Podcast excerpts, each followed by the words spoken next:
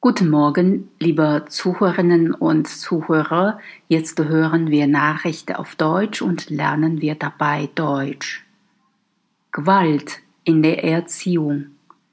Es ist in Deutschland seit dem Jahr 2000 verboten, Kinder zu schlagen. In Frankreich ist körperliche Züchtigung hingegen noch weiter verbreitet.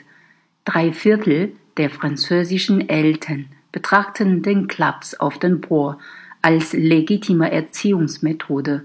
Sie scheuen auch in der Öffentlichkeit nicht davor zurück, sie anzuwenden und geben es in Gesprächen ohne Scham zu. Seit dem 10. Juli 2019 ist der Klaps nun auch in Frankreich offiziell verboten. Das Gesetz hat aber nur symbolischen Charakter. Väter oder Mütter, die Kinder schlagen, werden allerdings nicht bestraft.